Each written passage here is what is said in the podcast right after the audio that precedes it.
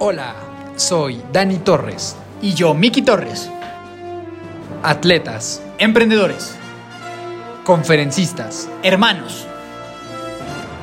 Creamos este espacio con la finalidad de aportarte conocimiento, valor y motivación.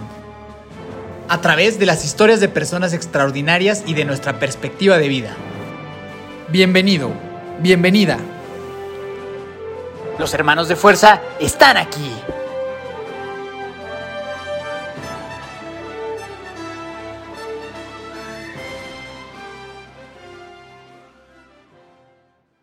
Querida familia de fuerza, ¿cómo están todos? ¿Cómo están todas? Dani Torres, muy contento de saludarlos. Un día diferente, un día jueves, pero los que nos siguen en Instagram ya pudieron escuchar el aviso oficial y la noticia de por qué se dio así esta semana. Si no lo has escuchado, te invito a que lo hagas. Ve a nuestro Instagram, nos puedes encontrar como Hermanos de Fuerza para escuchar dicho aviso. Miki, antes de que presente a la extraordinaria persona que tenemos el día de hoy con nosotros, por favor, saluda a toda la familia. Mi amadísima familia de fuerza, ¿cómo están? Aquí Miki Torres. Muy feliz de saludarlos en otro jueves más, porque si tú eres de los que lleva años siguiéndonos, deberías de saber o sabes bien que Hermanos de Fuerza antes salía el jueves. Así que regresamos a lo que era en un inicio el día de estreno Hermanos de Fuerza, con una gran historia, con temas súper interesantes, de esos que a mí particularmente me encantan porque tienen que ver con la industria que más amo en el mundo, que es la del entretenimiento, cine y televisión. Así que, por favor, mi querido amigo Dani, cuéntanos de quién se trata la entrevista del día de hoy. Es correcto, en esta ocasión tuvimos la oportunidad de platicar con Michelle Morán. Michelle es fundadora de Morán Casting, Action Workshop y cofundadora y actual CEO de Morán Vidal Talent Agency. Michelle empezó su carrera como empresaria a los 21 años, después de estudiar ciencias de la comunicación. Es entonces cuando se asocia con Rodrigo Vidal para fundar la agencia de representación de actores que hoy, 20 años después, representa a 80 artistas del entretenimiento. Además, en el año 2000 comenzó una nueva faceta como directora de casting de la que ahora es socia con su hermana Emily Morán. Actualmente, Morán Casting lleva la dirección de casting de hasta seis proyectos simultáneos de televisión, cine, teatro y medios digitales, donde han destacado películas como Control Z, Bravas, Ballet, Bunker y decenas de series y películas en los últimos 14 años. En este episodio hablamos principalmente de cómo es trabajar con artistas, de cómo funciona la creación de una película y de la vida del actor y de la actriz. Verdaderamente es una conversación que no te quieres perder. Sin más, te dejo con esta épica plática con Michelle Morán. Mi estimada Mitch, Michelle Morán, ¿cómo estás el día de hoy? Bienvenida a Hermanos de Fuerza. Bien, muchas gracias, gracias por invitarme. Felices, de tener- felices nosotros también de tenerte por acá, Mitch. Eh, vamos a iniciar con las preguntas de fuerza. Son preguntas para que la gente te conozca un poquillo más y que sepan tus puntos de vista en algunos temas, ¿va? Va, padrísimo. Venga, la primera, ¿cuál es el mejor consejo que te han dado o que has escuchado? Uy, yo creo que el mejor, em, yo creo que fue al principio de mi carrera que me dijeron, sí, no importa, no cobres, trabaja, ¿Ok? ¿sabes? O sea, como que mi primer trabajo sin cobrar. Yo creo que sí, una gran ¿Cómo? experiencia. Como la experiencia vale más a veces que el dinero, ¿no? Claro, y el aprendizaje y todo, ¿no? Sí, Fantástico. Buenísimo, buenísimo. Ahora lo contrario, el peor que has escuchado o que te han dado.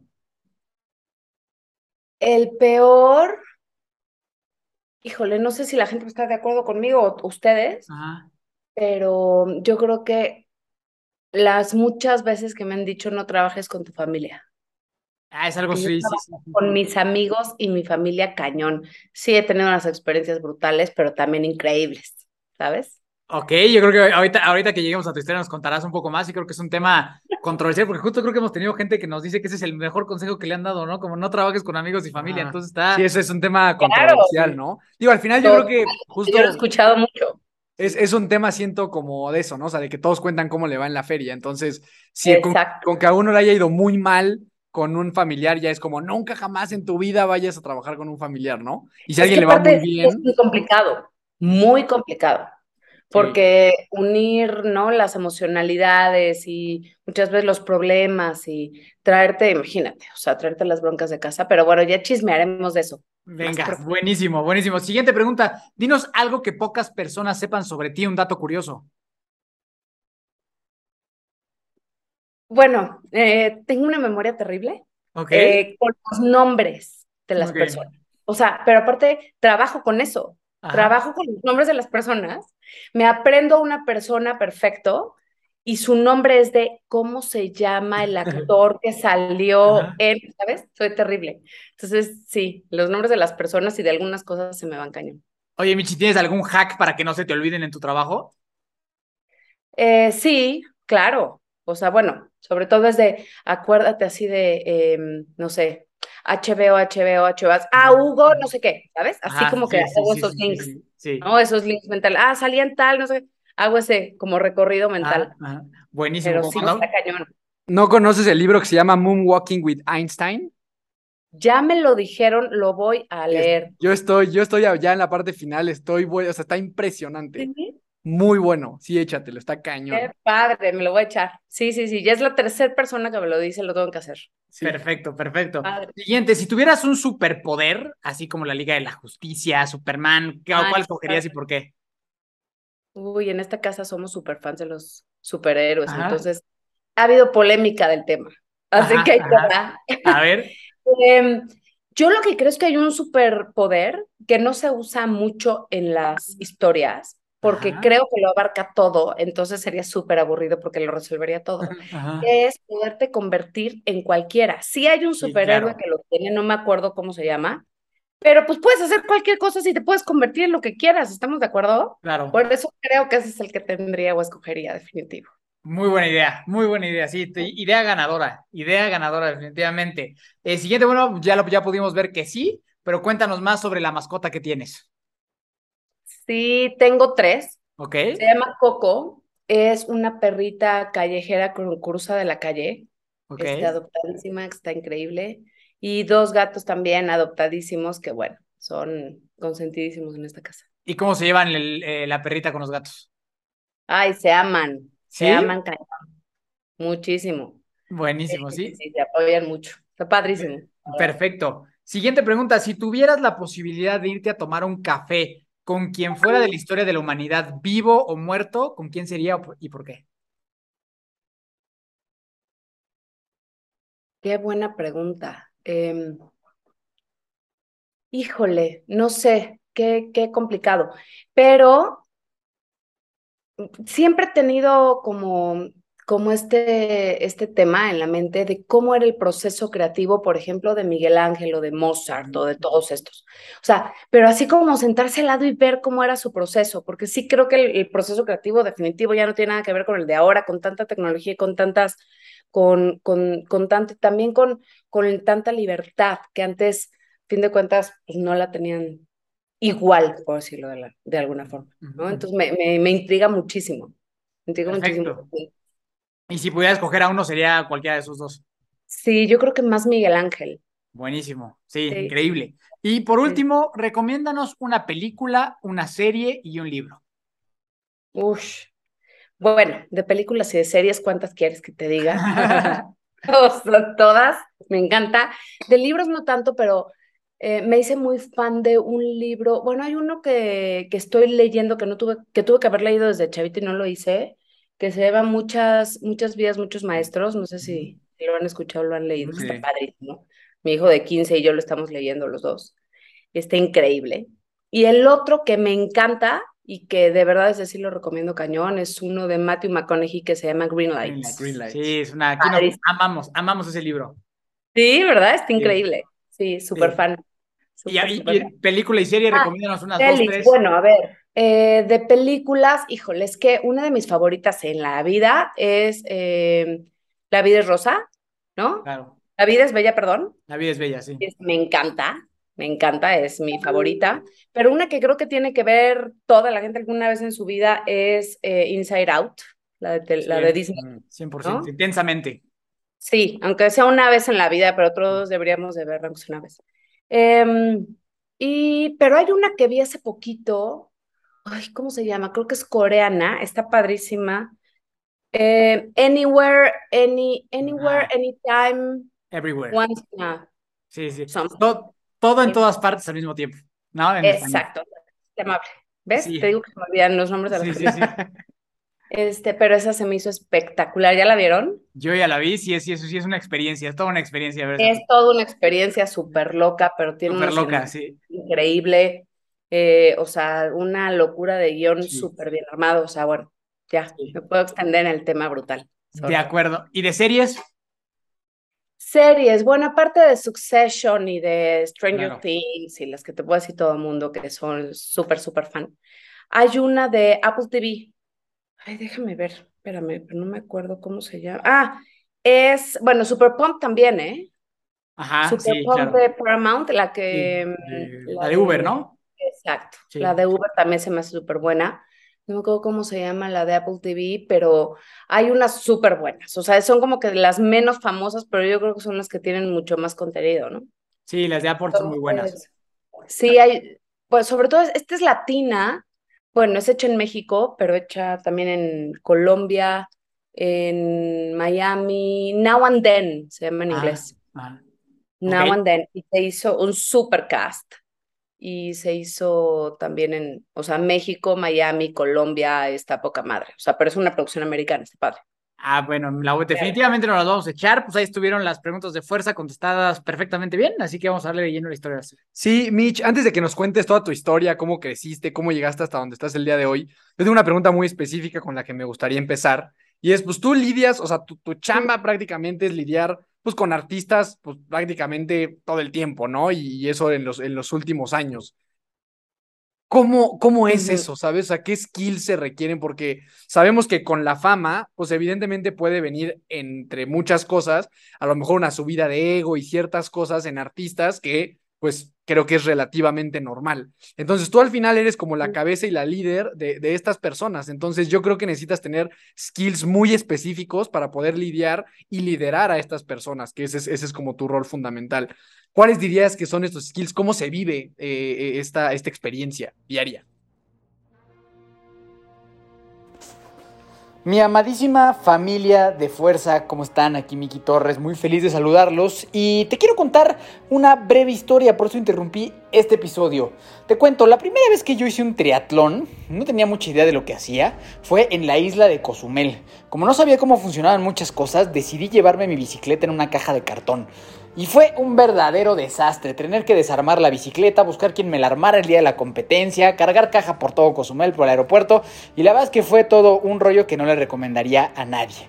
Así que así fue como encontré a mis amigos de Fast for Your Bike, que son la mejor opción para que mandes tu bicicleta a cualquier evento de triatlón o ciclismo en todo el país e inclusive fuera de México. Así que estamos muy felices y emocionados por poderles traer una gran promoción con ellos. Así que si estás interesado en saber cuál es esta promoción para que tenemos para todos ustedes, por favor mándanos un mensaje directo y te la hacemos saber. Tenemos código de descuento. Particularmente ahorita tenemos uno para el triatlón del 73 de Cozumel. Así que si tú vas a ir para allá, haznoslo saber y olvídate de estar cargando tu bicicleta por los aeropuertos con cajas. Y mejor, nomás quítate la pena para que cuando tú llegues a Cozumel te den tu bicicleta, compites, la regresas y luego ya la tienes cerca de tu casa unos días después. Así que no te puedo yo decir más que es una maravilla, es una chulada y aparte que son grandes amigos nuestros y les tenemos la confianza del mundo. Así que si te interesa, ya sabes, mándanos un mensaje y con gusto te damos la información que tenemos con nuestros amigos de Fast for Your Bike. Saludos, continuamos con este bellísimo episodio. Em, híjole, es que yo, bueno, voy a empezar diciéndote que yo creo que con todo el respeto del mundo, lo digo siempre, el, el actor, ¿no? Y bueno, los actores, los artistas en general son una raza aparte. Y lo digo con muchísimo respeto, porque si no tuvieran esa sensibilidad, no podrían hacer lo que hacen. O sea, imagínate la, o sea, el nivel de, de sensibilidad y compartirlo y dedicárselo a alguien más para transmitir otra historia, ¿no? Y meterse en las, en las vidas de otras personas para transmitir emociones. Entonces, sí me atrevo a decir que ha habido, por ejemplo, ya, ya les contaré esa parte, pero tenemos también una escuela de actuación, bueno, de, de, de actores y demás. Y hay muchos que se acercan de, es que mi hija quiere ser actriz o, oye, yo quiero ser actor. Y hay veces en que no se siente que son de esa raza. Es, es fuerte lo que acabo de decir, pero es como un tema, ¿sabes? De, de sensibilidad. Entonces, más que decirte que cómo ten- tenemos que ser los que vivimos alrededor de, de, de ellos, ¿no? es más bien entender cómo son ellos, ¿no? Para nosotros poder estar, porque si no, y si caemos en la misma vulnerabilidad o en el mismo, em, la misma emocionalidad, entonces pues va a chocar y no, y no puedes hacer equipo, ¿no? En realidad yo creo que eh, todo lo que es el entourage, ¿no? Que va alrededor de un actor, de un artista, de un cantante, de un, de, o sea, de cualquier tipo de, creador, ¿no? Eh, sensible, tiene que ser gente muy aterrizada, gente eh, que esté clarísimo que, que hay que encontrarle muchas veces el cómo al qué, ¿no? Que ellos traen muchas veces un qué increíble y dices, espérate, ¿no? Así de, ok, no, no, déjame entender cómo caramba hacemos esto. Y, y, es encontrar esa forma, ¿no? Entonces, yo, yo creo que es eso. O sea, yo creo que es ponerle mente, un poco de mente, entendiendo las emociones. Y ahorita justamente que mencionaba ese tema como del perfil del actor o de la actriz, ¿cómo es ese perfil? O sea, ¿qué es lo que tú te has encontrado como común denominador? Que digas, esto es algo que sí no puede hacer falta en, en un artista? ¿Qué es lo que has encontrado en ese mundo? Eh, pasión, em, porque pareciera, mm, o sea, vamos a suponer que alguien llegue y dice, oye, yo quiero ser actor, ¿no? Pero son tantos nos por los que atraviesan, son tantos, de verdad, que si no hay una pasión genuina, es difícil aguantar, ¿sabes? El rechazo. Y eso ya nada más te hablo de una parte mucho más técnica, ¿no? Pero sí creo que tiene que ver con, con el manejo de la emoción y la forma de conectar emocionalmente, ¿no? O sea, tanto, tanto ellos como personas con lo que están transmitiendo, como con un texto como, o, o con lo que están trabajando, ¿no? Entonces, hasta dentro de una conversación se puede sentir, ¿no? Es gente que se clava mucho en una conversación y que, así como hay otros, al contrario, muy telequinésicos, ¿no? O sea, como que muy, muy activos y muy, este, están en 40 cosas al mismo tiempo, pero hay una sensibilidad que cuando atrapa y llega ese momento, ¡puc!, conectan, ¿no? Entonces, creo que tiene mucho que ver con eso. Por ejemplo, hay muchos influencers también, que muchos que dicen, no, es que no pueden ser actores. Híjole, muchos sí, no quiero decir todos, pero muchos sí porque traen una sensibilidad y un, y un don de, de, creativo y de gente, ¿sabes? Como, como muy, muy cercano, ¿no? ¿Y, tú crees que, que un artista, esto lo he preguntado mucho desde emprendedores hasta atletas y demás, nunca lo he preguntado de artistas, ¿crees que nace o se hace? Ahí te va. Un actor se hace, un artista nace. Sí, está No es lo mismo. Claro. O sea, puede haber grandes actores, grandes, de verdad. Yo he visto algunos que dices, es que no puede ser qué buen actor es y no brilla nunca. Claro. Y no logra una carrera que brilla nunca. Y así como hay gente que dices, ¿qué trae este dude? ¿No? O sea, ¿qué trae este tipo que es malísimo? Pero ¿cómo lo quiere la gente? Me cae, ¿no? O sea, que dices, ¿qué hace? ¿No? Eso es increíble. Entonces, quien trae las dos cosas, quien tiene, por eso una cosa es disciplina, otra es tenacidad, otra es, y, y otra es cosa con la que traes, y lo, y lo traes y nada más es cosa de, de irlo puliendo, ¿no? Entonces, quien logra las dos cosas, bueno, gol. ¿no? Sí, como, o sea, que, un, creo que un caso, y digo, tú corrígeme, estoy equivocado, pero es como La Roca, ¿no? Como Dwayne Johnson, que es un güey que no es un gran actor, pero que trae algo que te enamora a todo mundo, ¿no? Cuando se para en la pantalla. Claro. O sea, de hecho, es un gran ejemplo, porque de hecho, su corporalidad siendo tan rígida, tan difícil de maniobrar, o sea, imagínate traer eso todo el día encima. O sea, de verdad, sí es un, es un gran ejemplo. Ahora encanta con eso. 100%. Adora con eso. O sea, es muy difícil, fíjate, y hay muy pocos que tienen y llegan a ese lugar de, de, de charm, ¿no? Con, con tal corporalidad. Entonces, sí, sí es toda una, toda una ciencia, es una magia padrísima. Sí, yo, yo 100% creo que es como muy romántica la idea de pensar que todos pueden hacer todo y todo se hace y demás. Yo sí soy creyente que la neta no, o sea, hay gente que viene con un don y viene con un carisma especial y que se siente y que se vibra y que no es que se pueda hacer y que cualquiera lo pueda hacer, ¿no? Eh, y en este caso, Mitch, hablando de, esta, de estas personas que, pues, que traen una estrella especial, ¿A quién recuerdas? Digo, imagino que serán, serán muchos que has, con los que has trabajado a lo largo de tu trayectoria, pero que recuerdes así como muy específico de que, puta, este cuate o esta mujer neta han sido o sea, un espectáculo andante? Eh, bueno, a ver, te puedo decir muchísimos, pero ahorita me acordé de el primer casting que yo le vi a Jesús Zavala, no sé si ubican quién es. Y Hugo Sánchez en Club Zavala de Cuervos, es Hugo Sánchez en Club de Cuervos, exactamente. Y de hecho fue Yo, para... yo, yo, yo así como tú, Mitch, no tienes el poder de los, de los nombres, yo lo tengo así súper desarrollado. Ah, cerrado. Ese sería Ya. mi superpoder. ya hicimos, hicimos, Hicimos match ahí. Sí. Sí, no, bueno, me encanta. Pero, por ejemplo, Jesús es un gran ejemplo de alguien que entra, toca. Me acuerdo que, que la primera vez que vi un casting de él dije, ya lo había visto en algún momento, porque aparte es una carrera que empezó desde muy chavito, ¿no? Entonces, pero en el momento de ver un casting de él dije, qué encanto de, tipo. O sea, qué forma de, agarrar un texto y de movértelo, porque aparte el, rollo también actoral es eh, que tal vez tú llegas con una idea y te dicen, no, es que no es tan encantador, este tipo es un, no sé, ¿no?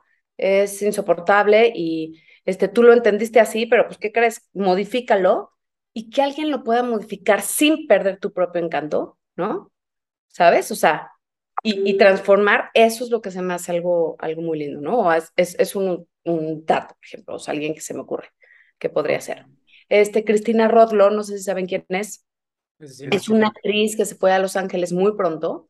Es un súper talento mexicano. Este, Melissa Barrera también, que es una actriz que ahorita está, bueno, triunfando allá cañón. Eh, también estuvo muy poco tiempo en, en nuestro mercado porque dijo es ahora o nunca. Y, y lo ha hecho muy bien. Y aunque es una actriz sumamente sencilla, transmite muchísimo por la mirada, ¿no? Y transmite, o sea, puede no hablar y puede decir muchísimo. Hay una serie de ella ahorita, creo que en Netflix, La de la isla es la que la, donde La de queda, la la- isla. donde se queda varada ella sola. Ah, es esta. Ah, ah, ya la vi. Y ya la ella vi, ya solita te llena el cuadro. Keep O reading. sea, eso es a lo que hablo de Keep- keep encanto. reading. o Keep reading, sí. Exactamente. Eso es un, o sea, a mí se me hace, ese es el, un, un- buenos ejemplos que te puedo dar, ¿no? Ok, buenísimo, Mitch. Ahora sí, cuéntanos ¿Cómo llegamos aquí? cómo llegamos a este punto. Es decir, tú de chiquita querías ser este actriz o más bien siempre te viste como liderando a lo mejor lo que son los artistas. Cuéntanos un poquito de tu infancia.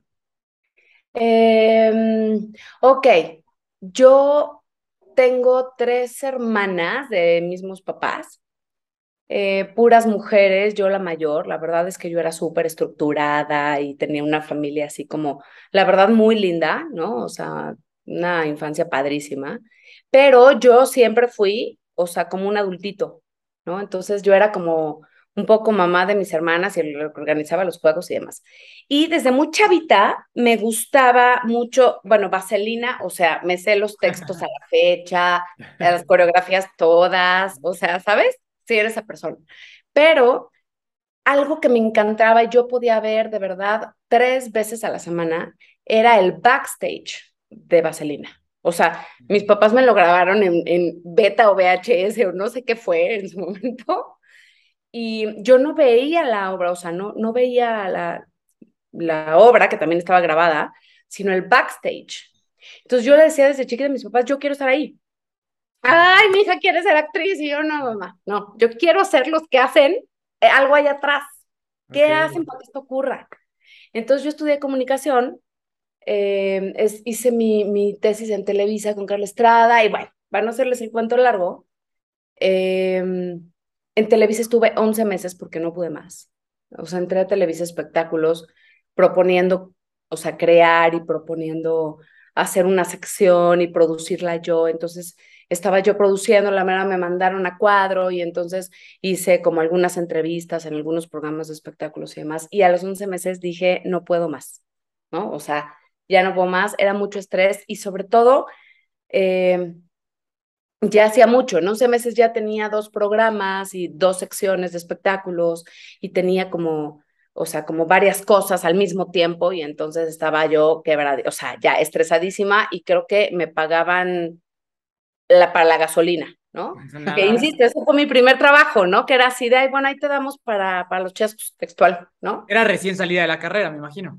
Claro, sí, o sea, 21 años. El día que cumplí 21 años, entré a, a, a trabajar ahí. Ajá. Entonces, eh, bueno, la cosa es que yo ya tenía novio. Mi novio era un actor que lleva muchos años en, en este rollo que se llama, bueno, se llama se llama, ya lo maté al güey. se llama Rodrigo Vidal. Y me veía tan mal que me dijo, a ver, yo quiero hacer una empresa de entretenimiento en unos años, no quería hacerla ahorita, pero salte y vamos a hacer algo, vamos a hacer, vamos a hacer esta empresa. Yo quiero producir, tú quieres producir, pues se me está adelantando el asunto, pero pues mira, yo te ayudo a pagar tu coche, que era lo único que yo empezaba como a, ya sabes, a, hacer cositas para pagar mi coche. Y, y pues vamos a darle. Y ahí empezamos. Oye, Mitch, antes de que continúes, ¿qué, ¿y la experiencia de estar a cuadro te gustaba, no te gustaba o cómo te sentías? Mm, este, no, o sea, no me desagrada, pero no es lo mío, ¿sabes? O sea, no es un lugar donde me sienta cómoda, ni, ni, o sea, de que lo volvería a hacer por necesidad, pero espero que nunca llegue. Ajá, La verdad, sí. Y este, ¿qué más? Em, y pues ya. Entonces, eh, pues de ahí empezamos. Empezó primero como una productora, a él se lo llevan a hacer una novela en Miami. Y en Miami, que aquí entre nos no le digan a nadie, pero es un pueblo bicicletero porque es hermoso, sí que bonitas playas, este, todo este rollo, sí, pero cuando trabajas en un medio del entretenimiento, de verdad, o sea, era una cosa de aquí no hay nada, ¿no? O sea, había dos producciones chiquititas, este, y este productor se los lleva a trabajar allá, y nosotros ya estábamos a punto de casarnos, entonces cuando nos casamos, yo empiezo a vivir de adulto ahí, y él, y, y le dicen, oye, Rodrigo, tráete a tus amigos, ¿no? hacer novelas acá necesitamos actores mexicanos. Entonces él empieza a invitar a sus amigos, yo ya empezaba a trabajar con él, a representarlo para entender cómo era este asunto, ¿no? Y me decía, yo necesito que alguien que me ayude, vas. Entonces así empecé a trabajar con él. ¿Te fuiste a Miami tú también? ¿Perdón? ¿Te fuiste tú a Miami también? Me fui a Miami, exacto, o sea, empezamos allá de ya, recién casada, me fui a vivir para allá, este, ya, o sea, como que empezó mi vida de adulto ahí, y, y haciendo... esto, ¿Esto qué edad es más o menos, Mitch? A los 25 me casé. Ok, ok. Los 25. Antes de eso estaba la productora y hacíamos cositas chiquitas y pues la verdad es que fuera como arrancar poco a poquito, hacíamos eventos, nos contrató Pepsi para hacer un show, o sea, cositas, ¿no? Pero entonces cuando se lo llevan a Miami y empiezan a llegar sus amigos, actores, así de, ¿y ahora aquí qué? ¿No? O sea, ¿dónde vivo? ¿Cuánto pido? Y él, ay, hombre, Michelle, no, hombre, Michelle es la que ve todas mis cosas, que ella te ayude, ¿no? Y yo, ay, pues sí, yo te ayudo, ¿no? Si ayuda a Rodrigo, pues te ayudo a ti. Entonces, los empezaba yo a negociar sus contratos y empezaba yo a ver, mira, puedes vivir en tal lugar, mira, vamos a pedir tanto para la casa y vamos a hacer tal, mira, yo te recomiendo que veas, hasta que uno de ellos me dijo, oye, ¿sabes que por esto se cobra? O sea, si tú sabes. Y yo, no, pero no te agobies, tú eres amigo aquí, no importa. No, no, no, o sea, por esto se cobre, yo me sentiría más cómodo que me cobres y que seas mi representante. Entonces, eh, eso hicimos como uno, como por unos cuatro o cinco actores. Y ya cuando Rodrigo terminó ese proyecto, o sea, ya terminó de grabar como actor en ese proyecto, hicimos una gira, que nosotros la llamamos la gira del descubrimiento, porque fue irnos a Colombia Venezuela, en su momento Venezuela era bien importante a nivel eh, ficción dramática en Latinoamérica. Total. Eh, Argentina, eh, Argentina, Los Ángeles, Miami y México. Entonces, a esas seis ciudades fuimos con el único objetivo de ir a conocer a los managers más importantes de esas ciudades, como si él estuviera buscando un manager. Para aprenderle. Entonces, ¿sí? Así de, hola, vengo a que, sí, Michelle es mi novia, digo, mi mujer y ya viene a acompañarnos, ¿no?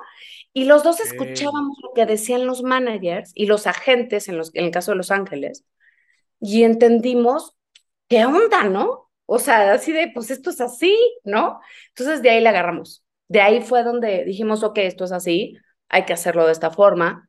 Este, de hecho, me acuerdo que donde dijimos, bueno, nosotros podemos ser agentes más que managers, porque hay una diferencia el agente es el que consigue el negocio y el manager es el que dirige la carrera, ¿no? bueno, estamos empezando, podemos ser agentes, conocemos ya más o menos a gente, podemos traerles opciones. Y pues por eso en Los Ángeles se cobra el 10%, es lo justo, ¿no? Pero cuando empezamos a involucrarnos con el talento latino, donde, ok, somos agentes, pero no managers, ok, ¿y quién hace la chamba del manager? Pues aquí hay que entrarle a todo porque es Latinoamérica, porque Welcome Mexico, ¿no? Entonces empezamos a, eh, y empezamos a, a, manejarlo como, como en estos países. Entonces, ahí por eso, pues ya, nos, nos fuimos adaptando y de esto ya son 20 años. Y ahí, por ejemplo, ¿en, qué momento te empezó a llamar la atención? O sea, como que dijiste, ah, pues sí está cool ser manager, agente, o sea, estar un poquito en, ese, en, esa línea. O sea, ¿cuándo te empezó a llamar la, atención? ¿O fue nada más porque dijeron, eh, aquí hay una buena oportunidad de negocio? ¿O, o, o sí había como un interés genuino tuyo de decir, está padrísimo poder ayudar eh, a un actor o una actriz a explotar su carrera? Yo creo que es una mezcla de todas las anteriores que acabas de decir, porque uno sí fue un momento y un lugar de oportunidad. O sea, tal vez si no hubiéramos estado en Miami, donde... Ah, porque aparte después, Miami se volvió por un tiempo, como por unos 15 años o menos, la meca de la producción en español, ¿no? O sea, tanto que Telemundo abre estudios, Univision, se va Paramount para allá, se va, o sea, toda la producción de, de Netflix empieza a producir algunas cosas ahí cuando empezaban, o sea, leve, pero pero algunas cosillas. Em, y, sobre todo las producciones, por ejemplo, TV todo el mundo empezó a intentar abrir en Miami y nosotros ya estábamos ahí como tal vez uno de los tres únicos managers que existíamos. Entonces, fue un momento de oportunidad y de intentar hacer las cosas bien, ¿no? También cuando, cuando tienes a un actor en casa, ¿sabes? Es, o sea, esta parte que hablábamos de entender cómo son su vulnerabilidad. O sea, yo lo tenía en casa todos los días, ¿sabes? Entonces, es, es, entender todo lo que tenemos que hacer que ellos de alguna manera necesitan de alguien que les maneje y que les lleve una contención, ¿no? O sea, el tema del contrato, el tema de la negociación. O sea, un actor puede pagar por trabajar, ¿sabes? Es a lo que voy con que tienen tanta pasión por lo que hacen, que de verdad desde ya me escogiste, no importa, lo hago gratis, ¿no? O sea, entonces tiene que haber alguien que cuide sus intereses, ¿no? Entonces, y la verdad, esa parte me apasiona muchísimo. O sea, esta parte de, de que, de decirles, ¿no? O sea, de decirles, te quedaste en tal proyecto, o sea, y ver sus caras de emoción, ¿no? O sea, aparte de te quedaste en la chamba, o sea, ¿qué te puedo decir? Es, o sea, un súper regalo, ¿no? Entonces, esa parte es la que nos ilusiona muchísimo, crecer una carrera, ya está, ya llegaste hasta el protagónico y ya llegaste a tal lugar, o sea, ir creciendo pidiendo más lana, o sea, eh, hacer estrategia es increíble. Oye, Michi, aquí tengo dos preguntas. Eh, mi hermano es un fan de, de, todo lo que es cine, o sea, películas, todo este rollo le encanta. Y yo como que muchas veces le he preguntado este tipo de cosas, pero qué mejor que preguntártelo a ti, ¿no? Y son dos principalmente. Es, número uno, ¿cómo alguien hace una película? Y por esto me refiero a cuáles son como los pasos que, que, se dan. Es decir, se encuentra primero un productor, un cuate que quiere contar una historia, va con el productor, luego el productor va con una agencia para conseguir los talentos, hace un casting como para que vaya todo el mundo. Esa es la primera pregunta, o sea, ¿cómo empieza una película? Y la segunda pregunta después de esa es, ¿cómo empieza un actor? O sea, yo nomás tengo ganas de ser actor, pues a dónde voy, en dónde me paro, cómo obtengo oportunidades, ¿no? Entonces, me gustaría como, y seguro toda la gente que nos escucha va a apreciar mucho tener este conocimiento. Entonces, primero, ¿cómo es que se inicia a hacer una película? Ok, yo creo que hay muchos caminos y más hoy en día. Después de la pandemia, bueno, por la pandemia, me atrevo a decir que mínimo se duplicó la cantidad de proyectos que se intentan hacer. Eh, lo que es un hecho es que la producción en el mundo de contenido subió un 35%, o sea, es de las pocas industrias que va, pero así, ¿no? O sea, que va en cañón, ¿no? Aparte, bueno, la tecnología, entre otras, ¿no? Em, pero bueno, em, proyectos, es que ahí te va. Primero puede ser que la plataforma sepa muy bien, o sea, hablo de Netflix, Amazon, Paramount, lo que sea, em, quieran o sea, sepan exactamente qué es lo que están buscando, porque aparte esa tendencia cambia más o menos cada seis meses. O sea, ahorita pueden decir, ahorita necesitamos comedias románticas y en seis meses decir necesitamos thrillers y en seis meses decir necesitamos drama, ¿no?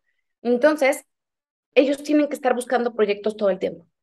¿Va? ¿Quién marca, pero, perdón que te interrumpa, Mitch, ¿quién, mar, ¿quién va marcando como esas tendencias? Porque sí, justo ahorita que lo, que lo mencionas, creo que ahorita hay una muy grande de contar historias como de emprendedores. O sea, está la de, la de WeWork, está la de Uber, este, ¿qué otra está? La de... Exacto. La de la Elizabeth Holmes. Ajá, la, la, la de la Elizabeth Holmes. Exacto, ¿quién va marcando estas, estas olas? Mm, pues yo creo que primero em, un éxito, puede ser un éxito, puede ser el interés eh, en los mismos contenidos, por ejemplo, tal vez las bios pueden ser unas, también hubo un momento de bios enorme, ¿no? O sea, de biopics, o puede ser también la comedia romántica, que esa, la verdad, no dejará de existir nunca, ¿no? que, en, los Este, 90 o el terror, fue, pero en los 90 fue juntos. como lo máximo, ¿no? En los 90 la comedia romántica era así, lo que había en todas partes. Claro, pero sabes que de lo que se produce en nuestro país sigue siendo el género número uno. O sea, no, no, no se hacen, o sea, de verdad yo creo que de 10, 8 son comedias románticas. Y no sé si, o sea, y no lo digo tan entusiasta. Sí, sí, sí, son demasiadas comedias románticas y bueno, y muchas veces extrañamos otro tipo de géneros, ¿no?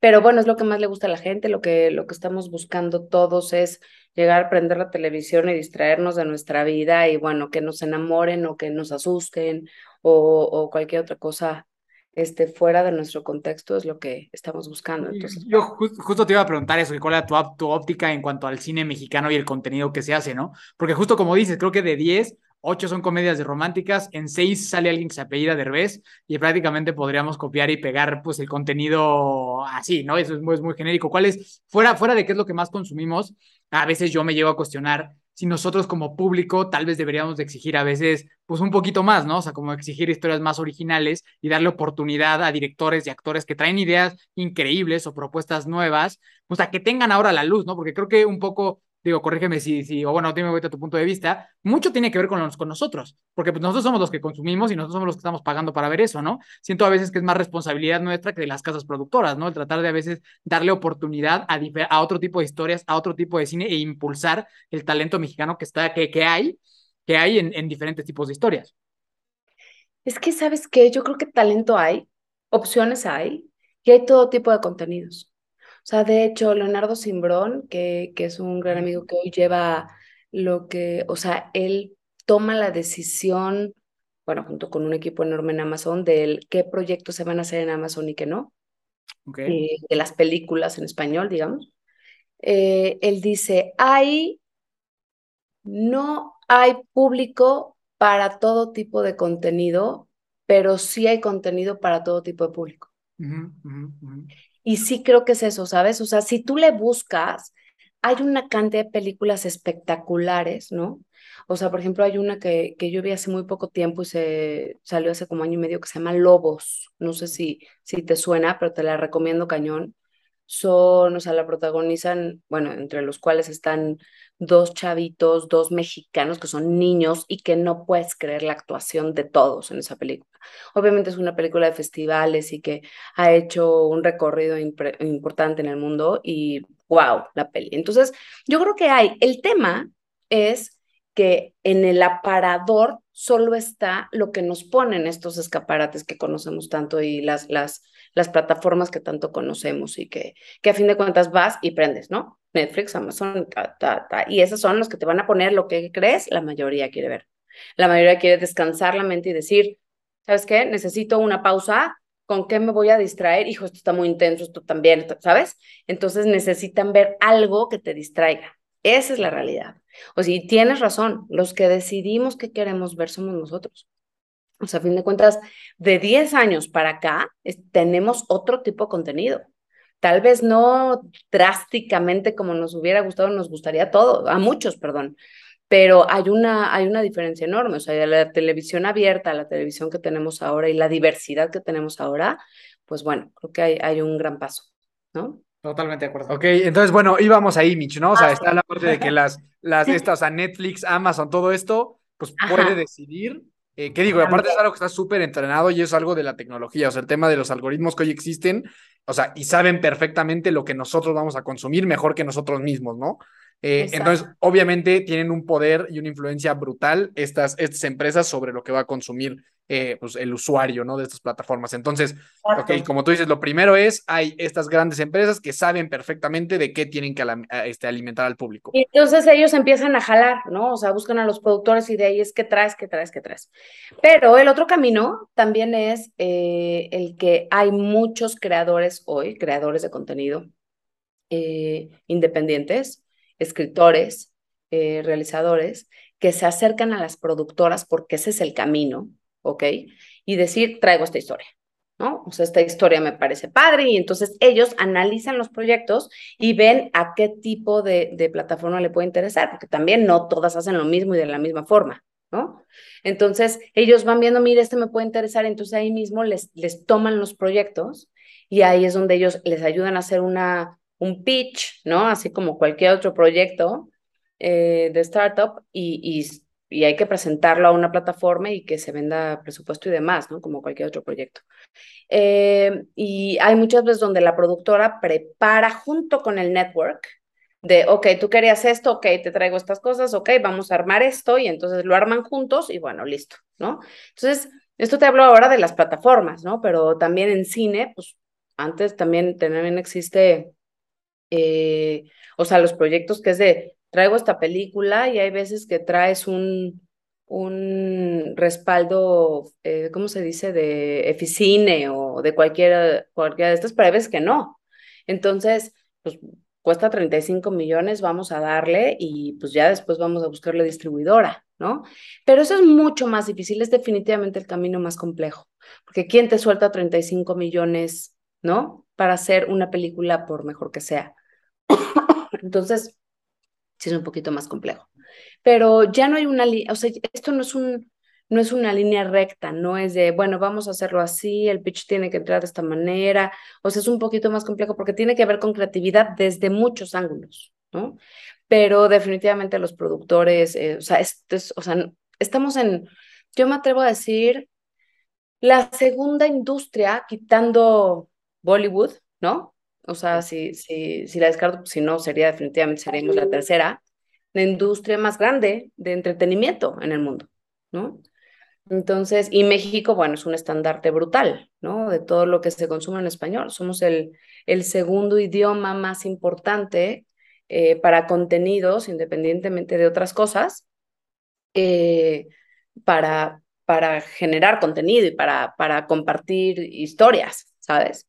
Entonces, o sea, creo que estamos en un momento y en un lugar de, o sea, muy privilegiado para, para hacer contenido para nuestra industria de entretenimiento.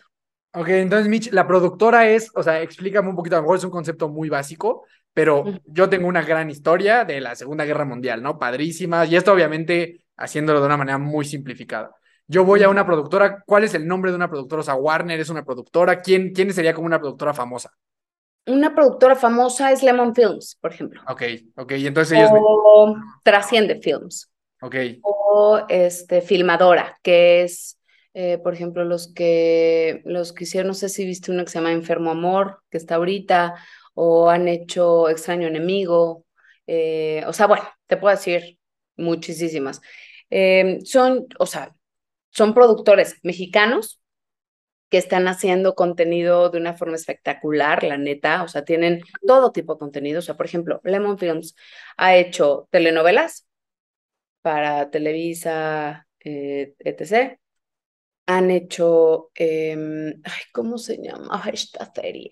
La de em, El Tequila, ¿te acuerdas? Este... Ah, la familia. Esa, gracias. Ah, ya. Muy parecida a Succession. Sí, sí, sí. Este, pero esa, gracias. Eh, hicieron también Control Z, por ejemplo. O sea, tienen todo tipo de contenido. Ahorita están haciendo una padrísima también con Bárbara Mori. O sea, tienen contenidos muy diferentes y para públicos muy diferentes porque se la super saben, ¿no? Entonces, así pasa, o sea, sí tenemos unos productores espectaculares en este país. O sea, y ellos arman todo el team, o sea, dicen, esta historia está buena y ellos se encargan ya de traer directores, actores, o sea, ahí de repente entras toda la jugada. O sea, si dicen, oye, hay que hablarle a Mitch porque a lo mejor necesitamos este, actores que ella representa. Lo que hacen, exacto, lo que hace el productor es de, ok, ya traigo esta nueva historia, ¿no? Vamos a hacer esta nueva película y necesitamos a un director de casting, ¿no? Entonces, ellos le hablan a, a un director de casting que lo que él hace es que le habla a todos los managers, ¿no? Y les dice, oigan, estos son mis personajes, ¿no? Estos son mis personajes y necesito que me presenten a sus propuestas, ¿no? Con base en esto y vamos a ver a quién, quién funciona. Entonces ellos hacen los castings y le presentan al productor y entre ellos toman la decisión de quién es el mejor actor para el personaje. Ok, y, Entonces, dime, dime, dime. No, venga, venga. Sí, sí, o sea, y tú, tú entras ya en esa ecuación, ¿no? Exacto, ya como representante ya es, oye, mira, yo tengo estos actores, este creo que te queda súper bien para este personaje, porque va tal. Entonces, yo trato de convencerlos como mamá del pollito, ¿no? Así de, te juro que es el mejor pollito y te juro que te está increíble y este es el mejor actor porque te va a hacer esto así. Y entonces mandamos al actor, en este caso no nada más es hablarle increíble de él, sino tener un material y unas fotos y un demo y un mejor material del actor. Y también es este, que el actor haga un muy buen casting. Entonces hay que asesorarlo al respecto, ¿no? Hay que acompañarlo y es ojo, porque no es lo mismo que te haga un, una escena dramática para el nuevo proyecto de Cuarón a que te haga una escena dramática para la nueva novela de Televisa. ¿Estamos de acuerdo? Entonces, el contexto es muy diferente y tienen que actuarlo diferente y la emocionalidad viene de, viene de arraigada de otro lugar. O sea, entonces hay que darles como todas esas herramientas. Nosotros tratamos de, de, aparte, por ejemplo, no le voy a enseñar la misma foto del actor a Cuarón que a Juan Osorio, ¿no? O sea, es qué van a querer ver. Hay unos que les interesa más que se vea mucho más producido y este, que se vea, no sé, ¿no? Que tiene cuadritos, sí, la fregada, ¿no? Y hay otro que le va a interesar a ver este tipo qué tan interesante se ve, ¿no? Y qué me va a presentar y qué, qué o sea, qué están buscando, ¿no? De, de este actor. Oye, Mitch, ¿y, ¿y, nos podrías contar alguna anécdota de algún casting que te haya llegado y que hayas dicho, puta, de verdad quisiera que se diera que mi actor fuera ese personaje y que lo haya sido? Uy, sí. Bueno, a ver, es que aparte, este, algo que creo que no les he contado aquí, es que aparte yo hace 10, hace 14 años empecé una castinera, o sea, una, una agencia de casting.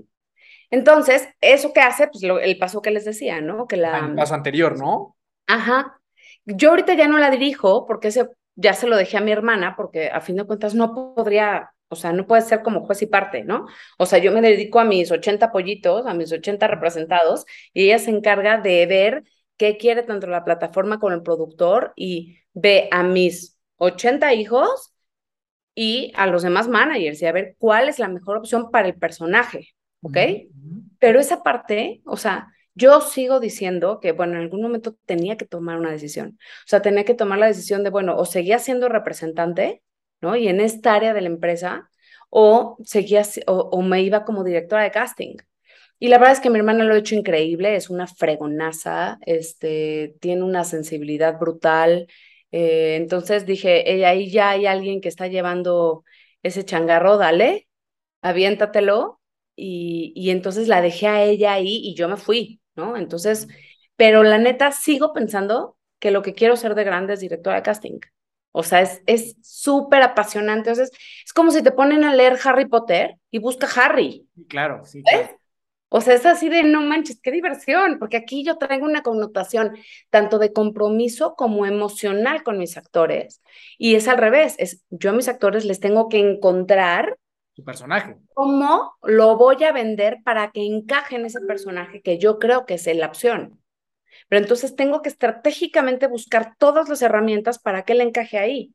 Y aquí es al revés, aquí es este es Harry y voy a encontrar a Harry y vamos a traerle todas las opciones que haya y hay que encontrar al mejor Harry, ¿no? Entonces es, la, o sea, digamos, creativamente son dos lugares opuestos, ¿no? Entonces, a mí se me hace, o sea, digo, yo disfruto muchísimo cuidar a, a, mis pollitos, por decirlo de alguna manera, pero sí, eso es otra historia, ¿no? Entonces, sí, entonces, bueno, una anécdota. Eh, es que la primera, ahorita salió todo esto porque te quería contar una anécdota que nos pasó con, con casting. Y es una, y la verdad es que esa, esa, o sea, me gustó muchísimo. Hay una película que era de Gustavo Loza, bueno, es de Gustavo Loza, que se llama ¿Qué culpa tiene el niño? Sí. Entonces, esa peli, yo todavía estaba involucrada en casting y me acuerdo que no encontrábamos al protagonista. El protagonista tenía que ser un chavo mexicano, dulce, tierno, hermoso, lindo. Eh, y no encontrábamos al chavo. Obligatoriamente tenía que ser mexicano por historia. Y ya nos habíamos acabado los mexicanos. O sea, ya desde ya pasamos por todos. Entonces, pues ahora hay que buscar mexicanos en el extranjero y sabíamos de un chavo que se llamaba Ricardo Abarca que estaba en Colombia. Pero Ricardo estaba haciendo un proyecto entonces le dijimos, oye, ¿sabes qué? Eh, este personaje creemos que es tuyo. Pero, y él decía, es que estoy en friega, no sé qué, bueno, haz un video. Lo que hoy por hoy se usa mucho que es el self-tape, o sea, el actor hoy por hoy, así como estamos tú y yo, hace el casting o, o por Zoom, o hace el casting este, ellos solos y lo mandan. Hace, no sé cuándo he puesto, pero hace siete años, o diez años, no era así. Entonces, manda un casting pésimo, dijimos, no, no hay manera de mandar este casting porque neta no se va a quedar y es él, ¿no? O sea, el director nos va a mentar la madre, ¿no? Entonces le hablamos y le dijimos, ¿sabes qué? Échale más ganitas. O sea, échale ganitas, contrata una cámara, no tienes un amigo que sea buen actor, que te dé la réplica. Y entonces era una escena los dos drogados, entonces, o sea, tenía que, así como que haber esta onda de los dos padres. Entonces, por teléfono le dimos la dirección, le dijimos, vas, ¿no? Al otro día nos mandó un video que dijimos, no manches, qué joya. Pues es este brother, ¿no? Se lo mandamos al director y no nada más se quedó él, sino se quedó el actor que hizo la réplica con él. O sea, lo hicieron tan bien los dos que lo que dijeron, no, el actor que teníamos bye y se quedan los dos en este personaje, ¿no? Entonces, así ha habido un chorro de anécdotas, ¿no? O sea, un chorro. La verdad es que es un, es un trabajo padrísimo. Este, también así ha habido momentos con mis representados también que, que estamos así de cuatro castings, así de Michelle, no duermo, ya me quedaré o no me quedaré, no, pues es que sí, ya vas a ver, tú tranquila, no sé qué, lo hiciste increíble. Y, o sea, el que se quede es o, sea, no te puedo contar la emoción, porque aparte no nada más es el trabajo que haces durante una semana o dos o tres esperando la respuesta de un casting, es toda una carrera, ¿no? O sea, es toda una carrera que llevas respaldando tal vez uno, dos o tres o cinco años, donde estás esperando que llegue una oportunidad mágica, ¿no? Entonces son momentos padrísimos. O sea, yo creo que esto es algo en lo que esta adrenalina que, que nos mantiene aquí.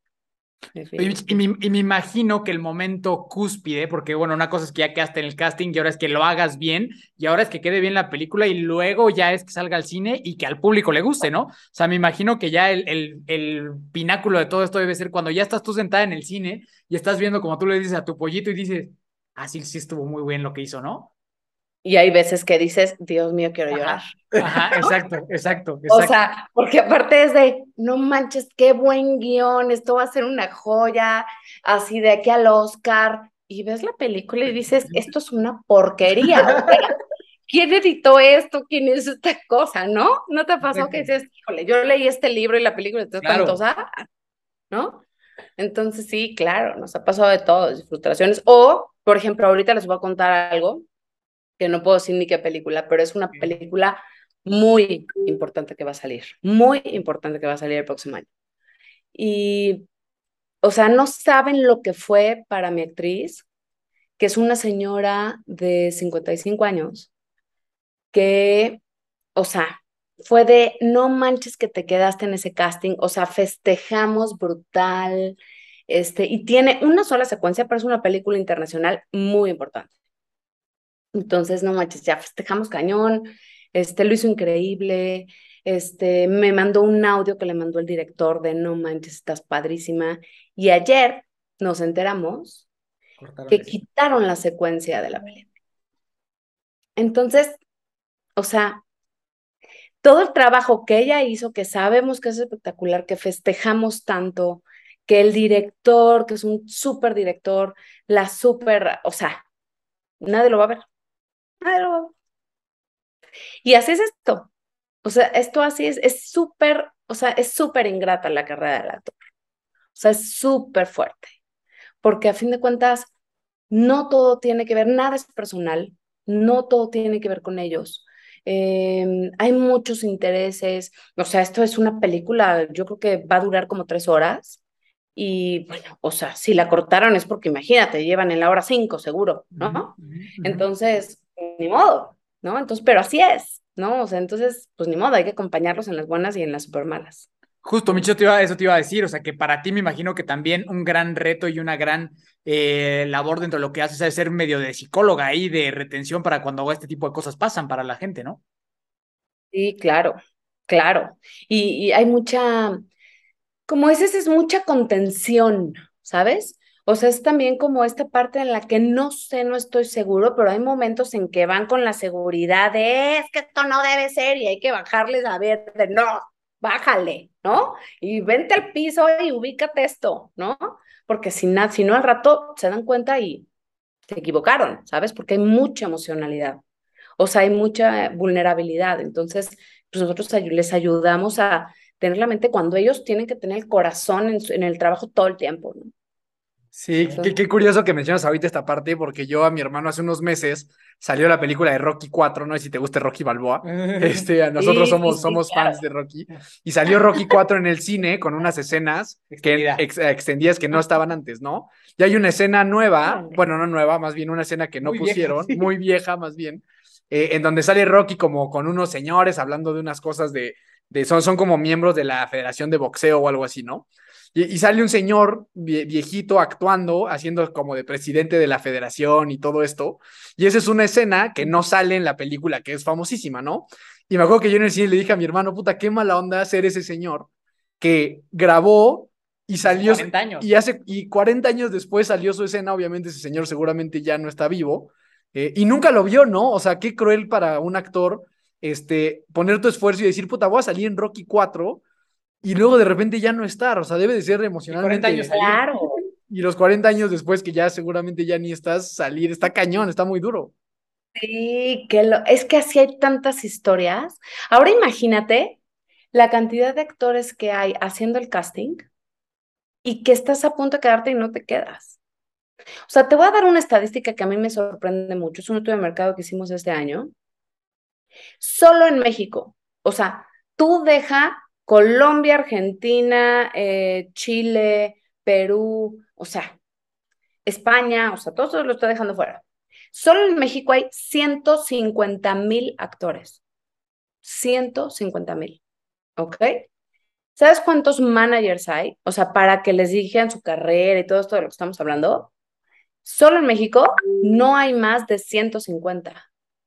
O sea, eso quiere decir que cada manager tendría que tener mil actores. Yo tengo 80 hijos putativos y te juro que me vuelvo loca. O sea, y un equipo grande, ¿ok? Entonces, hay un 90% de actores que no saben el camino, y esto es dirigido más a la segunda pregunta que hacías. ¿Cómo le hace un actor? ¿No? Entonces, nosotros conociendo ese camino y conociendo toda esa necesidad y, y sabiendo que, o sea, hay tanto, tanto, porque aparte, de esos, o sea, no estoy hablando de que son 90% que no sirven, ¿eh? Para nada. O sea, hay casos que dices, este tipo va a ser una joya, ¿no? O, este, este va a ser, qué bárbaro, qué talento tiene esta chavita y ni siquiera ella lo sabe. O sea, no, no lo sabe, o sea, lo sabrá más adelante, pero no se está dando cuenta. Entonces, eh, nosotros hicimos un curso, o sea, hace, ¿qué será? Como tres años, eh, porque te digo que trabajo con mis hermanas, ya no hemos tocado ese tema, pero trabajo con mis hermanas. Entonces, una de, una, una de mis hermanas es la directora de casting y pues con ella peloteamos mucho de, vi un chavito hoy que no sabes qué frustración no poder decirle que, ¿sabes? O sea, así. Eh, y mi otra hermana, ella es la que decía, tenemos que entrenarlos, tenemos que entrenarlos. Y, pero ¿cómo? ¿Qué hora? Bueno, pues vamos a hacer un curso, o sea, con un curso que hagamos, para decirles los do's and don'ts, ¿sabes? O sea, cómo sí, cómo no. O sea, no te voy a dar una carrera, ¿no? Porque no, aparte no los, no los enseñamos a ser actores. ¿Cómo sí hacer casting? ¿Cómo hacer un self-tape hoy en día? Que después de la pandemia, bueno, se hizo, o sea, indispensable. Este, ¿cómo? O sea, tantas cosas.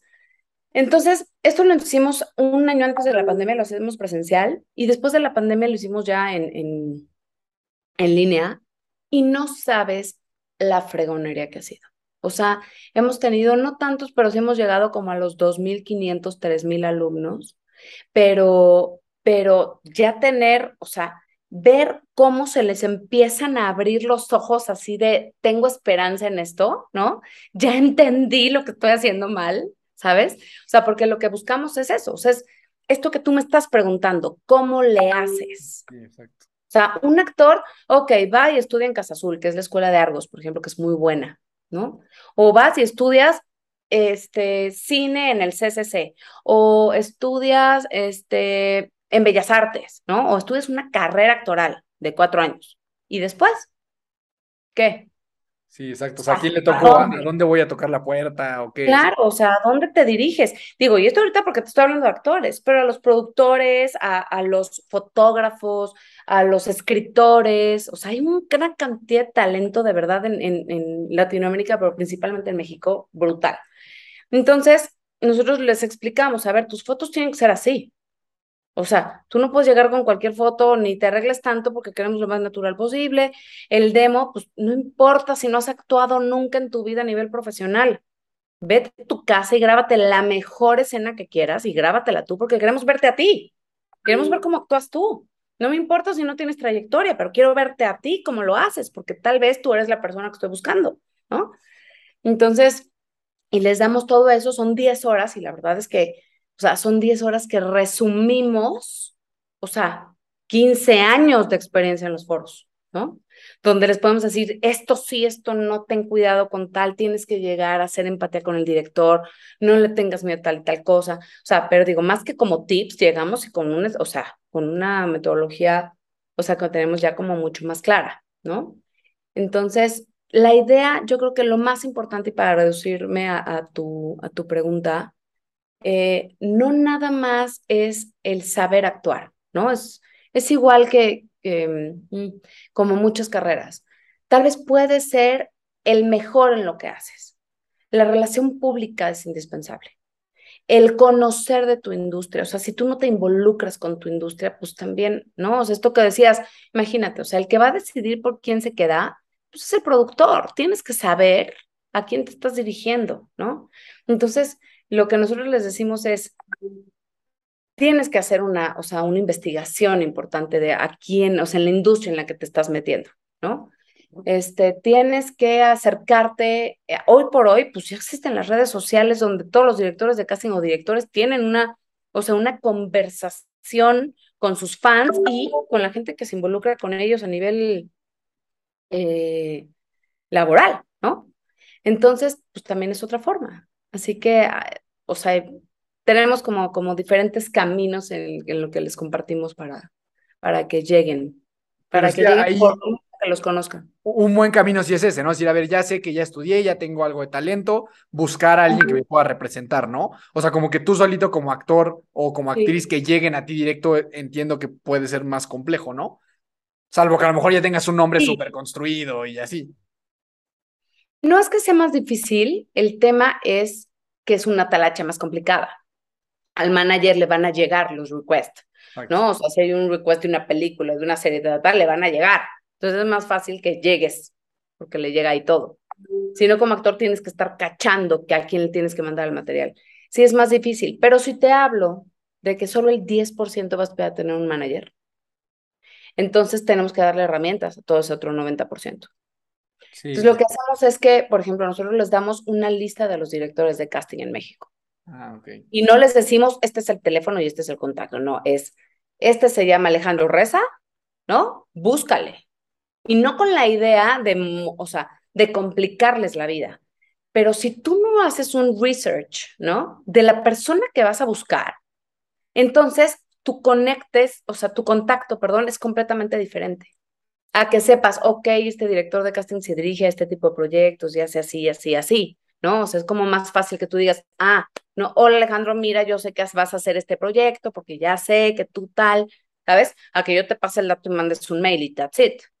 Okay. Entonces, tratamos de hacerlos mucho más partícipes de la industria, que se sientan partícipes. Eso es lo que les decimos. Si eres actor, créetela, o sea, créete que ya eres parte de esta industria, pero compórtate como eso, ¿no? No como fan, ¿no? Ay, qué bonita está tu peli. Eh, ¿no?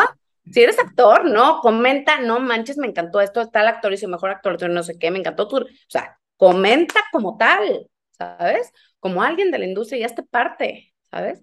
Entonces, es todo eso es lo que los va haciendo y te, enriquece, ¿no? Y te hace mucho más, mucho más partícipe, ¿no? Y la verdad es que la relación pública en esto es, es bien importante, aunque sea en redes sociales y poco a poquito en eventos y poco a poquito en, en los proyectos. Está increíble todo lo que nos, lo, que nos cuentas, Mitch. Y ahora, para ir empezando un poquito a cerrar, me gustaría preguntarte ahora de, lo, de la otra parte, porque como en todo, todo, ¿no? Todo hay luz y hay partes más complicadas. ¿Te ha tocado alguna vez que me imagino que sí decirle a alguien, oye, ¿cómo sabes qué? Pues la neta no se va a armar. O sea, como que por más que yo quisiera, por más que yo quiera apoyarte, no va a pasar, ¿sabes? O sea, como que no va a pasar, hay que buscarle por otro lado, que me imagino que, te, que ya te haber tocado el pasado. ¿Cómo es ese proceso para ti? Exactamente. Eh, ok. Eh, diario, yo me atrevo a decir que a la semana me llegarán como 45, 60 mails de, de gente, entre los cuales está gente que viene recomendada de productores o de gente importante que me dice, porfa, recibe a mi sobrino, a mi primo, a mi amigo, al hermano de no sé quién, ¿no? Y, o sea, es imposible, ¿no? Por eso eh, yo lo que les digo es, la mejor forma de ayudar a la gente es mi honestidad. O sea, es lo que sí me comprometo es si no me mandan un demo, no me, no me meto a ver tu material, porque yo, o sea, si fueras modelo veo tus fotos, pero si no me mandas un demo, pues no veo si eres actor y cómo actúas. Y a todos les contesto diciéndoles, aunque no te puedo representar, estoy viendo en tu demo esto, ¿no? O sea, o un tip, o un haz esto, o ojo, tu material no está bien como para hasta tal y tal cosa, ¿no? O sea, como que sí les doy como, como algo, algo verdadero, ¿sabes? Sí es una talacha importante, sí me han dicho, no manches la cantidad de horas que le inviertes a eso, sí, pero lo considero un compromiso de una industria a la que le debo muchísimo y a la gente que también está ahí para crecer y que más adelante estoy segura que muchos de ellos los voy a volver a ver siendo unos chingones or not. Pero, o sea, a fin de cuentas estamos en lo mismo, ¿sabes? Y pues a fin de, nos toca, ¿no? O sea, nos toca ayudar a todos un poco, ¿no? Para que esto sea mejor. Oye, Michi, ese, por ejemplo, supongamos que esos, esas solicitudes que recibes de un 100%, al final, ¿cuántos sí entran a la agencia? Del 100%, ¿cuánta gente sí se queda contigo? Eh, yo creo que mucho menos de un 10%. Este, mm, o sea, de hecho, hay etapas en las que mi equipo me dice, cerremos los ojos. O sea, ya no queremos ver a nadie más, ¿no? Porque no hay manera, o sea, ya ni veamos, ¿no? Entonces, em, o sea, porque no nos damos abasto. Y también hay momentos, ¿sabes? Donde hay que concentrarnos más en los que tenemos, hay que concentrarnos en los proyectos o hay que reactivar algo dentro de la agencia. Eh, pero, pero yo creo que la realidad es que siempre estamos en, en temporada de casa de talentos, ¿no? Siempre. Como que nunca sabes en cuál, en cuál de sus tapes de repente ahí aparece el nuevo Leonardo DiCaprio, ¿no? Claro. Y te digo, me ha pasado que digo, es que está súper verde, pero este chavito está muy cañón. O sea, muy cañón, ¿no? Y, hay veces que les digo, ve, sigue estudiando, sigue, aquí estoy. O sea, aquí estoy. No estás listo, pero aquí estoy. ¿No? O sea, ve y regresa. O sea, ve y regresa, aquí ando. ¿No? O sea, porque pues, a fin de cuentas no están listos como para que yo los aviente al ruedo, pero que también necesitan, o sea, necesitan como un punching back, ¿no? O sea, alguien con quien regresar a, ¿cómo voy? ¿No? Entonces, tener como esa, esa labor también, la verdad, nos enriquece muchísimo y lo hacemos mucho con, con el curso, eso hacemos. O sea, a todos les revisamos un self-tape.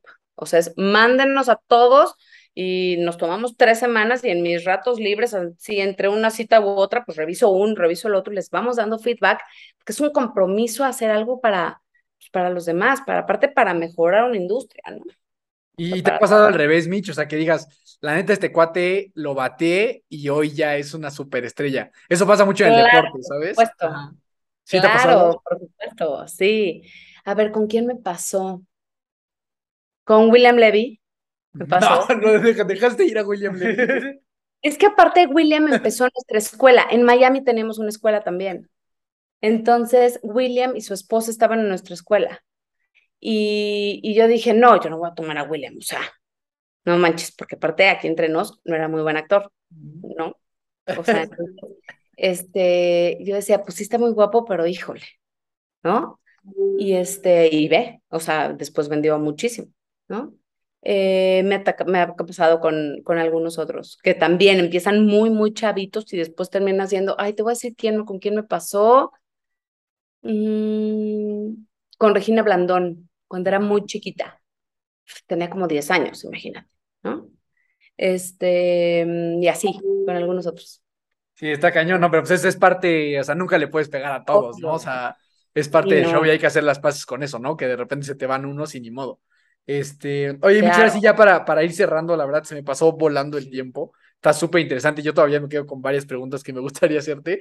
Pero a ti ya a nivel gracias. personal, ¿qué te ha dejado todo esto? O sea, ¿qué, ¿qué consejos le puedes dar? Sobre todo también a mujeres que quieren emprender, porque al final, digo, no tocamos mucho el tema del emprendimiento y demás, pero esto, pues eso fue así, o sea, levantaste un emprendimiento bastante importante sí. desde cero. Eh, ¿Qué le puedes decir a la gente que está buscando un sueño de cualquier otra industria, pero que quiere emprender? Y sobre todo a mujeres, que yo sí creo que, pues desafortunadamente representa algo todavía más desafiante que, que lo que es emprender para un hombre, ¿no? Por lo menos eh, en México. Entonces, ¿qué le puedes decir a, a estas personas? Eh, mira, ya hablando de negocios, hace poco empecé a, um, empecé a involucrarme con los negocios fuera de mi industria, porque, o sea, cuando llevas tantos años en una sola industria, pues te juras un chingón, ¿no? O sea, yo dije, no manches, ya me superdomino y soy una super empresaria, y sales y volteas y dices, o sea, en mi caso fue de, cómo me sobrevivió mi empresa, o sea, a mí, ¿sabes? O sea, porque sé tan poco de negocios, fíjate qué cañón, sé tan poco de negocios que, y me clavé tanto en lo mío que pude haber hecho mucho más si me hubiera involucrado mucho más como, digamos, como directora de una empresa, sin clavarme tanto en la operación claro. y en esta parte apasionante y creativa de la creatividad y la estrategia, ¿sabes? Entonces, eh, ya hablando como de, de, de cómo, el cómo, si a mí me dijeran qué, o sea, ¿qué volverías a hacer? Definitivamente lo volvería a hacer igual, volvería a hacer lo mismo a lo que me dedico. O sea, ahorita traemos muchísimos más planes de expandirnos hacia otros lugares y apoyar y, y, y sumarle mucha más gente. Pero eh, lo que se haría sería aprender mucho antes sobre negocios, o sea, en negocios en general, ¿sabes? Para entonces traerle mucho más negocio y mucho más estrategia, digamos, económica, ¿no? Por decirlo de alguna manera, a mis propios actores, ¿sabes? Luego muchas veces el ego o el sentirnos que estamos inmersos en un, en un trabajo que te apasiona, te ciega, o sea, a mí me cegó a que había mucho más oportunidades de traer a mi misma industria, a mi talento y a mis opciones algo mucho más allá. Entonces, yo creo que sería, o sea, si las mujeres quieren emprender y hombres, mujeres, lo que sea, definitivamente que sea algo que te apasione. Eso es un hecho que sales adelante, ¿no? Y sale y todo. Pero no cegarse y quedar atrapado en la operación. Creo que ese fue un no lo llamo error porque de alguna manera, o sea, sucedió, pero sí, sí me atrevo a decir que es algo que yo, o sea, si me hubiera dado cuenta antes, bueno, o sea, tal vez estaré yo en otra historia ahora, ¿no? Pero yo creo que va por ahí, tal vez mi, mi, mi, mi consejo. Está buenísimo. Sí, sí, que es, que es difícil, ¿no? O sea, de repente cuando vas iniciando, pues como que la operación te obliga a estar ahí, pero sí te entiendo perfecto, o sea, claro. y pasa mucho con justamente gente que emprende sin traer una escuela de negocios atrás, ¿no? Que tú vas sobre la marcha operando y vas pues, tratando de resolver y de repente ya llevas, ¿cuánto tiempo lleva ya este, la agencia? Veintitantos años. Veinte años. O sea, 20 años, bueno, pero ya hicimos esa, la agencia de casting, que bueno, ya opera este, muy independiente, pero tiene 15, bueno, va a cumplir 15, eh, y la, la, escuela que lleva Action Workshop, que es la que les digo entrenamiento, eh, tiene dos años y estamos tratando de levantar una startup, que no lo hubiera hecho ni siquiera con esta idea si no abro mi mente a otro lado. ¿sabes? O sea, qué mejor forma de diversificar y es ampliar para todos, ¿no? Sí, sí, completamente. Pues Mitch, ya para terminar ahora sí la, la última pregunta que hacemos, de verdad yo eh, admiro mucho lo, lo, que has construido, creo que para nada es, es, es, sencillo y justamente el ya estar diversificada en otras cosas, creo que, o sea, creo que es muy, muy valioso y yo verdaderamente admiro tu trayectoria. Eh, si tuvieras la posibilidad de impregnar el primer pensamiento que tienen todas las personas cuando despierten, toda la gente mañana va a despertar pensando esto que nos vas a decir, ese es tu nuevo superpoder. ¿Qué sería? Mm. Ay, qué padre. Bueno, a ver, si hay un pensamiento que yo tengo todas las mañanas. Bueno, ay, es que tengo dos, ahí te va. El primero sería el que hay que confrontar el miedo y la flojera. O sea, yo sí creo que el miedo y la flojera son los limitantes más grandes del ser humano y si los tenemos claros y les damos frente, es muchísimo más fácil a evadir y pensar que no existen. Pero con el que yo textual me despierto todas las mañanas, o sea, es un pensamiento que me viene hace muchos años y sí la repite mi mente, es una frase de Alcohólicos Anónimos. No porque sea alcohólica, pero conozco la frase y me encantó desde siempre. Y eh, no sé si la conocen, pero es, es una, pero no es una frase, es una oración que dice, este, Dios, energía, universo, o lo que sea, concédeme serenidad para aceptar las cosas que no puedo cambiar, valor para cambiar las que no puedo, las que sí puedo, y sabiduría para reconocer la diferencia. Esa es, digo, e, esa es una frase que yo todas las mañanas en el coche también digo. Nosotros, bueno, sí, estamos todos muy, muy cercanos porque yo, yo soy adicto en recuperación, entonces tengo esa, esa oración tatuada todos mis días, entonces qué padre que, que, la, que, la, que, la, que la menciones y la verdad eh, es conmovedor escucharla, de verdad te agradezco mucho y a, título y a título personal, Mitch, te quiero agradecer mucho porque yo, si algo disfruto en la vida, de verdad, es el contenido, las películas, las series, desde que yo tengo uso de razón es lo que más me ha hecho feliz en la vida, o sea, me encanta, ¿no? Y a veces justo cuando vemos una película nada más veo, ah, salió tal actor, ah, la hizo tal director, pero personas como tú que hacen eso realidad, o sea, es fundamental lo que tu trabajo para que ese entretenimiento llegue a nuestras casas a través de plataformas, a través de cine, que yo siempre he creído que por lo menos el cine, las series, la televisión eh, en ese formato ha sido un escape que por lo menos a mí y a mucha gente nos da para podernos divertir, para podernos entristecer, enamorar, morir de risa con una historia, ¿no? Entonces te quiero agradecer mucho, porque a mí me gusta mucho agradecer a la gente que tiene un impacto directo en cosas que me afectan a mí y tu trabajo definitivamente lo hace. A mí no hay nada más, nada, nada en el mundo que me haga más feliz que entrar a una sala de cine dos horas y ver una película y yo no discrimino, yo veo mexicanas, las, las que sean, porque me hace muy feliz, ¿no? Y, y me da mucha emoción y te agradezco mucho por tu trabajo, porque definitivamente sé que impactas mucho más la vida de las personas que a lo mejor uno puede percibir, ¿no? O sea, porque estoy, esas historias tan maravillosas siempre, siempre impactan, ya sea con una risa, con un, algo que te apapacha el corazón. Entonces, a título personal, gracias por tu trabajo. Yo que soy un gran fan de todo ese resultado que se da después de lo que tú haces, te lo agradezco inmensamente y te agradezco mucho por haber estado con nosotros. Muchas gracias. Gracias a los dos por la entrevista, está padrísima, me divertí muchísimo.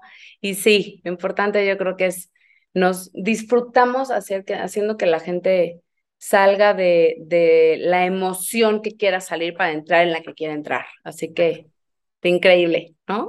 ¿En, dónde te pueden seguir, Mitch? La gente que te quiera mandar ahí un mensajito, que quieres saber de, la, eh, de la agencia, algún talento en potencia.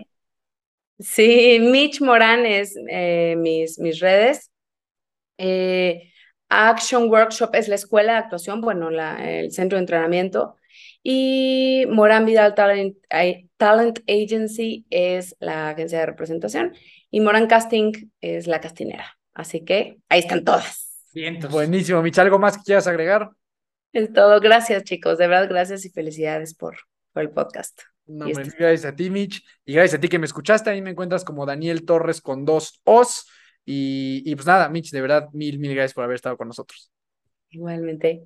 Muchas gracias a ti que nos escuchaste. Muchas gracias, Mitch, por acompañarnos. Me encuentras como Miki Torres C. Y nos buscas, encuentras o ves como hermanos de fuerza en cualquier plataforma donde pueda existir un podcast. Nos vemos la próxima semana. Saludos de, de, Falcor, nuestro perro que está aquí acompañándonos, como ya lo pudieron escuchar. Recuerda siempre que nunca te rindas y la buena suerte te encontrará.